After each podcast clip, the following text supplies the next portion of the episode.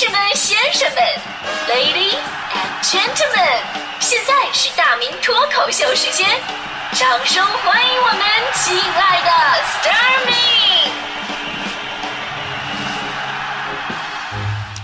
欢迎各位来到今天的大明脱口秀，我是大明。呃，每次咱们说到零花钱的时候呢，朋友们总会联想到自己小的时候啊，各种的苦难生活，各种拮据，就说的好像现在你们零花钱很多似的。我觉得呢，就是小的时候跟现在就有很大的区别，什么呢？就小的时候呢，有点零花钱，然后顿时觉得自己非常的富有；现在呢，有点零花钱，只会让自己感到更加的贫穷。虽然我是八零后，但是我小的时候也确实也拿不到什么零花钱，身上啊有点闲钱就会被周围的人虎视眈眈。首先，压岁钱一定是会被家长收走的。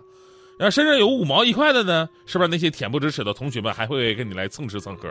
你稍微买的东西有点多了，老师还会跟家长说：“哎呀，不要给孩子这么多零花钱。”就算这些人我都躲过去了，在校门口，时不时的还有一些大哥哥看着我出来以后呢，满眼的欢喜，走过来热情的跟我打招呼：“小朋友识相点，交出今天的零花钱啊！” 呃，最悲催的一次，我记得我小学二年级啊，那时候爱吃零食嘛，然后兜里就一毛钱。一毛钱你实在干不了什么呀？那会儿吧，我就看我们班一个同学，裤兜里边揣着五毛钱，然后呢露了大半边都快掉出来了，啊那种状态，风一吹哪一抖一抖的。于是呢我就跟他说：“嘿，同学，你先跑，我追你玩好不好？”啊，你知道那小孩特别喜欢玩互相追的游戏。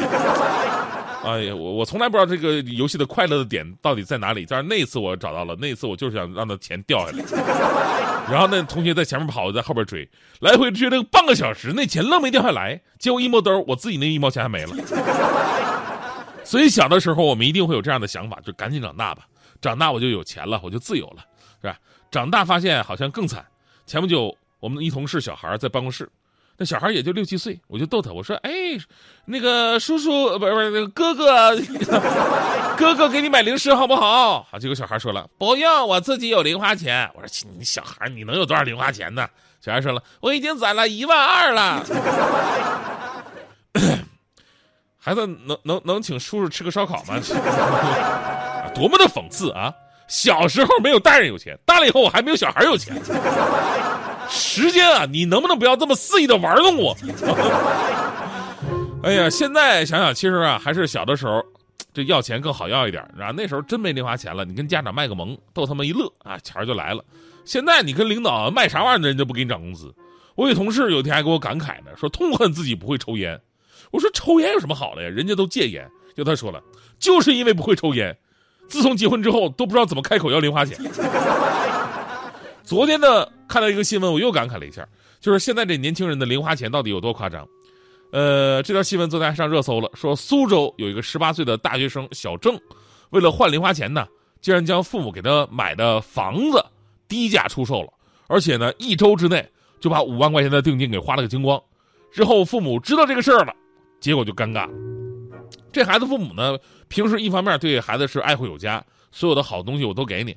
他另一方面呢，也知道学生时代吧，他不能给他太多的零花钱不能让他养成乱花钱的毛病。所以呢，平时零花钱这一块呢，控制的也比较严格。一五年七月份的时候呢，父母当时花了三百万，买了一套将近两百平米的精装修的房子，也算是个豪宅了。而且呢，房屋所有人只写了小郑一个人的名字。结果呢，豪宅在手，麻烦就来了。小郑觉得平时父母给的零花钱太少，于是呢动起了卖房子的念头，啊，人家来看房子的时候，人家纳闷啊，说你一个小孩你能卖房子，能靠谱吗？然后小郑啊，就用咱们小的时候经常用，就是跟老师撒谎的一个套路，我妈病了。小孩被发现之后，被我妈打老惨了，我说。然后小郑呢就谎称自己的母亲患病啊，需要卖房筹钱，而且说自己二十六了，就就长得小。然后呢，自己还主动开价说三百五十万，想要买的话还可以更便宜。然后双方就定了三百二十万成交。小郑还特别开心，你想啊，父母是三百万买的，自己一到手还挣了二十万。就算父母知道我把房子卖了，他们也说也会说，哎，你是个天才儿子。于是小郑特别开心，一周就把五万块钱定金给花了。我还想呢，一周能花出去五万。我上大学的时候，你给我五万让我花出去，我都不知道干啥。当然，最尴尬什么呢？过了不久，这事儿就被父母知道了。他爸一听，房子卖了，多少钱卖的？三百二十万，肝都快碎了。孩子，这套房子现在差不多得五百五十万了。后来的这事儿啊，就是父母带着孩子跟买家也闹到了法院，因为父母不想卖嘛，说孩子思想单纯，也没有告知父母，更不知道实际房价，在这样的情况之下签的合同是显示公平的。后来呢，法院一调解，卖买家也很好说话啊，也是诚心买。根据法院的估值，最后给了四百六十五万。所以这事儿之后吧，网友们一边说这个啊，这个真是个败家孩子啊，另外一边说这真的是一个好心的买家。说实话。孩子满十八岁了，具备完全民事行为能力，过程当中买家也没有骗你，是你自己定的价，所以呢，人家真的拿合同跟你较真的话，你也没有什么办法。所以呢，从这事儿回到咱们今天说到零花钱的这个话题，其实中国这孩子呀，无论是哪一代，最缺的从来不是零花钱，而是理财能力。在这个孩子身上，你看，在这个孩子就小郑身上，最明显体现的什么呢？你说一个大学生，成年人。对如今中国房地产市场竟然丝毫不了解，啊哎呀，就是而且在对房地产丝毫不了解的情况之下，你敢去卖房子，然后五万块钱到手的话，你你立马就花光了，也就是幸好尾款没有直接给你。我跟你说，你这种人啊，我特别想跟你做朋友，真的。但我我昨天我我也想了，我也不能讽刺人家，真的，我讽刺我也没什么资格讽刺人家，毕竟我当年也是在不了解股票的情况之下，我就冲进了股市，这样。也是一个道理，所以呢，现在很多教育界人士已经看到了问题的严重性。在我们所说的智商和情商之外，财商培养对少年儿童，尤其是儿童这个阶段显得非常重要。那天我看到有个关于教育专家的一个采访，他说啊，从孩子一出生开始就应该让他了解钱的概念。就两到三岁的时候，你别看孩子小，孩子小，但是在那时候呢就应该培养了，给他一些钱币让他玩。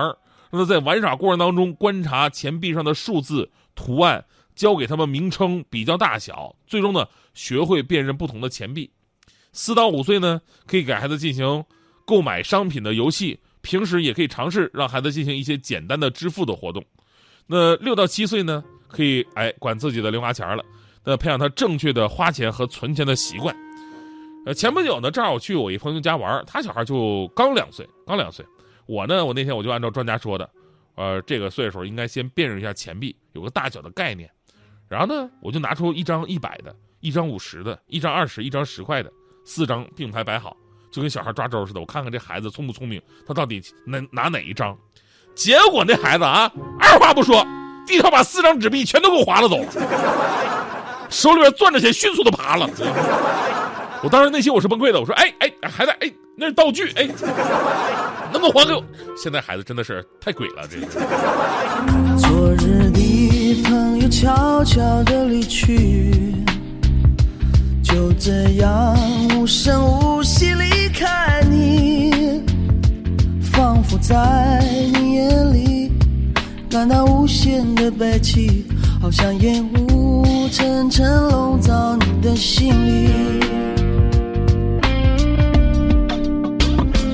也许你从来不愿告诉我，我也不想再问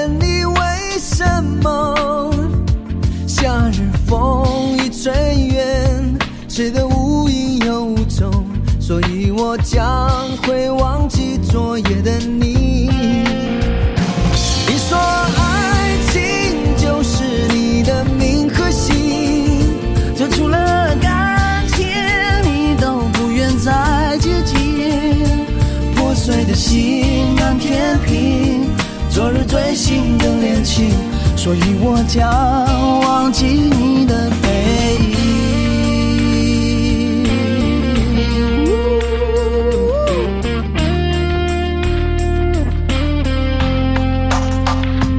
昨日的朋友悄悄的离去，就这样无声无息离开你。在你眼里感到无限的悲戚好像夜雾层层笼罩你的心里也许你从来不愿告诉我我也不想再问你为什么。夏日风一吹远吹得无影又无踪所以我将会忘记昨夜的你。